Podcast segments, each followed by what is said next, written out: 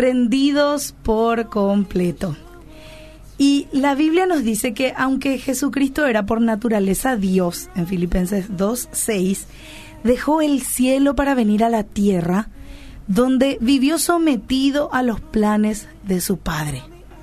Sí, al darle el control total sobre todo lo que hacía, el Hijo Jesús no retuvo nada, ni siquiera su vida la cual Él sacrificó en la cruz por amor a nosotros. Y ahora, ¿por, ¿por qué hizo? Y esa es la gran pregunta y el misterio. ¿Por qué hizo Jesús ese sacrificio? Porque gracias a que tenía confianza plena en su papá, sabía que Él tenía el control soberano de todo y que las decisiones de ese padre son decisiones buenas porque se basan en su amor, en su misericordia y en su justicia. También sabía que Dios, su Padre, siempre tiene presente lo que es mejor para nosotros. Y su voluntad es guiar a sus hijos hacia el arrepentimiento y el crecimiento. Así que el Hijo de Dios obedeció para darle la gloria al nombre de su Padre, como dice en Juan 17:4.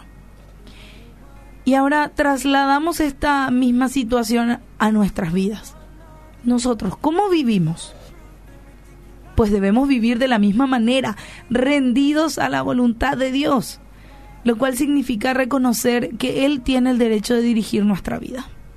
Y tenemos que darle el control sobre todos los aspectos, incluyendo nuestra situación económica, nuestra familia, nuestros amigos, nuestras actividades.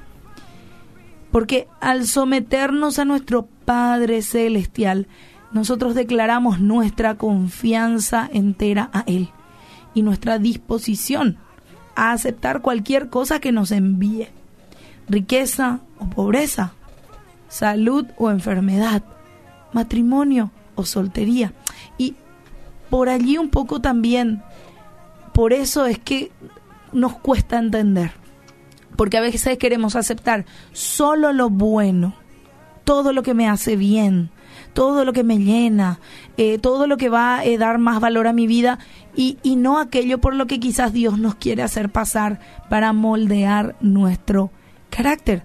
Situaciones difíciles, enfermedades eh, y también cosas que Él permite, ¿verdad? Malas decisiones que nosotros a veces tomamos también. Pero por sobre todo lo que Él desea es que nos podamos someter, pero no de una manera obligada, porque Dios no obliga a nadie.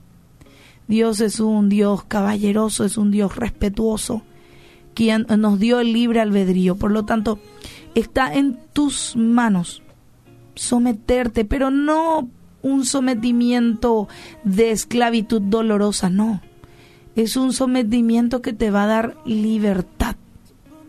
Claro, porque es para glorificar al Padre, porque vamos a crecer en Él y vamos a recibir su favor. Entonces, con esta reflexión, acordate de vivir de la misma manera que Jesús, rendido a su voluntad, porque Él sabe lo que es mejor para nosotros.